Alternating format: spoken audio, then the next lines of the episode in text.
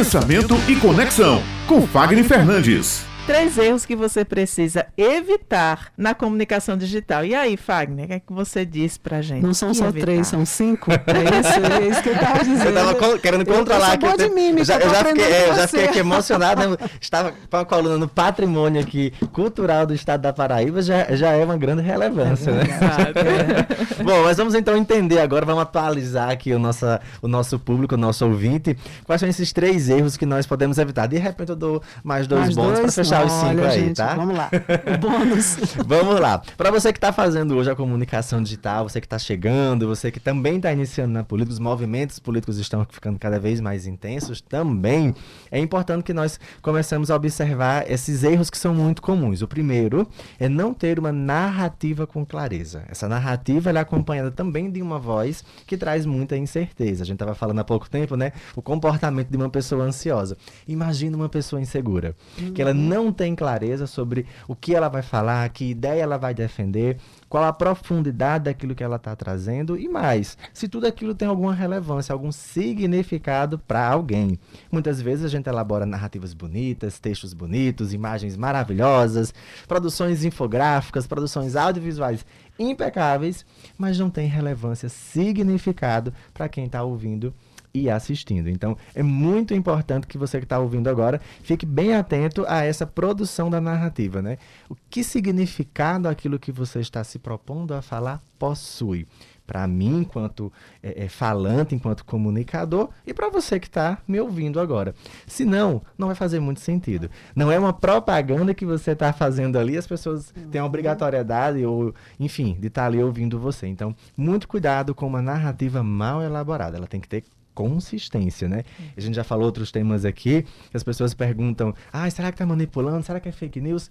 Vão observando o tipo de narrativa. Isso é muito importante para a gente poder compreender e é um erro bastante comum, principalmente para quem está chegando e quer falar, quer falar, quer falar, quer produzir, produzir, produzir, mas tem baixo, baixa relevância. Se impressionar, impressionar alguém é diferente de comunicar. Ah, sim, com certeza, né? Você está chegando ali para fazer uma, a gente faz uma impressão hoje, é, Beth, com um ensaio. A gente lança ali um ensaio, lança ali uma imagem bacana, eu impressionei você. Mas a comunicação, o que é que vem depois daquilo? Né? A gente chama hoje assim, ah, eu vou atrair você, vou atrair sua atenção. E depois disso, o que é que fica? Né? A, eu atraio a comunicação de, de milhares de pessoas, mas e depois? O que é que eu faço com essas pessoas que estão me vendo? Porque elas não são obrigadas a ficar. É como a TV, a gente vai lá e puf, muda uhum. de canal ou no rádio, não estou gostando disso, vou mudar a minha estação. Então isso é muito natural. O segundo erro muito comum é quando as pessoas elas ficam monótonas, elas ficam muito presas a, a falar mais de um tema. Ah, eu domino muito esse tema, então eu vou estar falando sobre isso e também é só aquilo. A gente não aguenta, né? É, uma, é um, um sistema monótono, é tudo aquilo que se torna é. um padrão. tudo que se torna um padrão a gente não aguenta muito é. tempo. Então, Sempre na primeira pessoa, sempre na terceira pessoa, ou quando você não tem uma singularidade, ou que você também não tem um, uma âncora e você é muito pluri, não é legal. Olha só como é esse, esse jogo era um pouquinho complexo, porque não existe uma regra, né? É como a gente vai definindo o comportamento comunicativo daquele comunicador, daquela rede, daquela emissora e assim por diante. Então, é muito importante a gente ter essa relevância sobre a, a, essas competências comunicativas que a gente vai organizando. Então, buscar essa, essa clareza sobre o que se fala é muito importante. As pessoas cada vez mais elas têm perdido esse elo de conectividade. E o terceiro erro que eu vejo muito, muito comum é a falta de posicionamento. O que isso significa?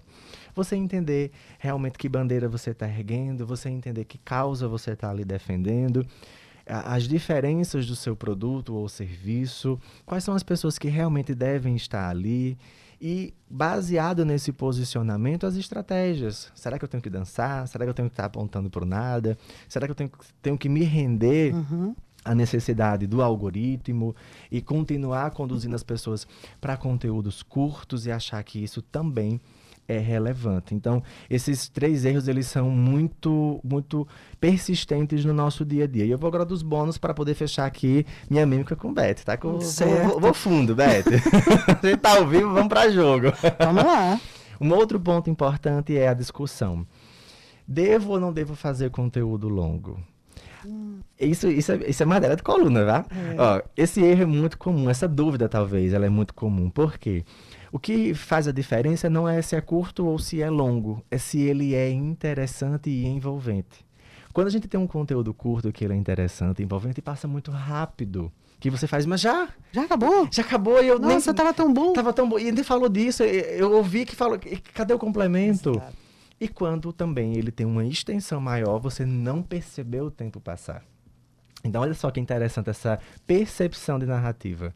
Então, não existe essa, essa, essa regra, né? tem que ser curto ou tem que ser longo. Tem que ser atrativo e envolvente. Isso pode ser curto, médio ou longo. E a gente tem que Exato. entender a competência comunicativa de cada pessoa que está ali também se dispondo. Às vezes, eu ouvi isso muito ontem. Ai, mas eu me empenhei tanto, fiz um material tão bom. Minha pergunta em seguida é: mas ficou bom para você ou ficou bom também para o seu público? Isso é muito legal a gente ter essa, essa, essa percepção. Até mesmo quando a gente convida né, entrevistados para estarem aqui e a pessoa se prende muito a- ao tema e não sabe trazer ali as variabilidades ou realmente os exemplos que se tornam concretos para a cabeça do ouvinte. Tá? E aí, fechando o nosso bônus, vamos para mais um agora, Beth. é preciso que a gente olhe para o nosso instrumento de comunicação, que é a nossa voz. Estar com uma voz preparada é muito gostoso de quando você não se prepara. E aí você vem com uma voz rouca, uma voz soprosa, É. você transmite ali níveis de intensidades porque você não tem uma familiaridade com o que você escuta, você acaba não sabendo utilizar também com destreza eh, a comunicação que está a seu favor, que é o próprio microfone, que vai estar fazendo ali uma ampliação daquela comunicação que você está emitindo através da sua voz. Não pigarrear, evitar as tensões que faz com que as pessoas fiquem com uma voz muito presa, aquela voz que a gente chama de uma voz estrangulada, voz lá no pescoço, aquelas vozes fortes. Nós temos também presenças políticas que fazem esse tipo de comunicação. Já tivemos isso lá atrás, Beth, no passado, É. né? Era o modelo forte para mostrar que É. aquela pessoa que estava falando. Isso, era vinha a tal da impostação. então, esse modelo era muito, muito usado, É. né? Antigamente. Então, tivemos também essa mudança porque ele trazia prejuízos vocais para as pessoas. E hoje nós estamos nesse jogo de mudança, nesse jogo de adaptação, flexibilidade, para entender sobre comportamento de comunicação, entender por que é que fulano ou beltrano ele consegue estar ali administrando melhor algum tipo de conteúdo. Então isso é muito importante que a gente possa estar levando para a nossa vida, né? Comunicação digital hoje é tudo aquilo que a gente faz, é tudo aquilo que a gente emite, é todo sinal que a gente está mandando para as outras pessoas através da própria internet. Como você coloca, né, Perfeito. Fagner? A- a- o outro sempre está ali percebendo como é que você está. A sua voz passa emoção. Uhum. Né? Se você está nervoso, se você está chateado, se você está com raiva, se você está alegre. Então você tem que realmente saber trabalhar ali suas emoções e que tipo de emoção você vai passar para o público para também não haver um ruído, né? Você entender boa. algo errado do que você está querendo passar. É, isso, isso é verdade, isso é verdade? As emoções, elas estão nesse jogo todo, a gente É. percebe na voz. Você tenta manipular a face, você manipula mãos, Sim. você manipula corpo, mas quando você vai falar, sua Ah, voz, ela vai pra- demonstrar aquilo. Muito bom. É sempre interessante, né, a gente observar essas questões relacionadas à comunicação e o que é que a gente traz de carga pessoal sobre isso e o que é que de fato a gente quer trazer, fazer com que o outro entenda. Às vezes a- as nossas emoções estão também até um pouco complicadas dentro da gente, né? E aí, para expressar isso também acaba complicando aí e de fato causando ruído na comunicação. Muito obrigada, Fagner, pelas, por essas reflexões e essas diquinhas aí para os nossos ouvintes e para nós aqui na bancada, né, Beth? Com certeza, eu tô de olho. É, muito obrigada. obrigada. aí. Minha mímica não é muito boa, mas tudo bem. Ah, deu certo, deu certo. Acabou dando certo. Porque você é uma pessoa que tem muito conteúdo, não é missa de corpo presente, mas você sabe disso, né? À toa que está aqui sempre conosco, né? Toda terça-feira na coluna Pensamento e Conexão. E eu estava pensando se é possível fazer um desafio para você. Meu amigo, às vezes a gente vê aqueles comentários negativos. Apagar ou não apagar? Ela veio forte. Lucas, preste atenção, você já guarda aí. É isso aí. Próxima semana tem mais. É desafio ao vivo, a gente já sabe por onde tem que ir, viu? É isso aí.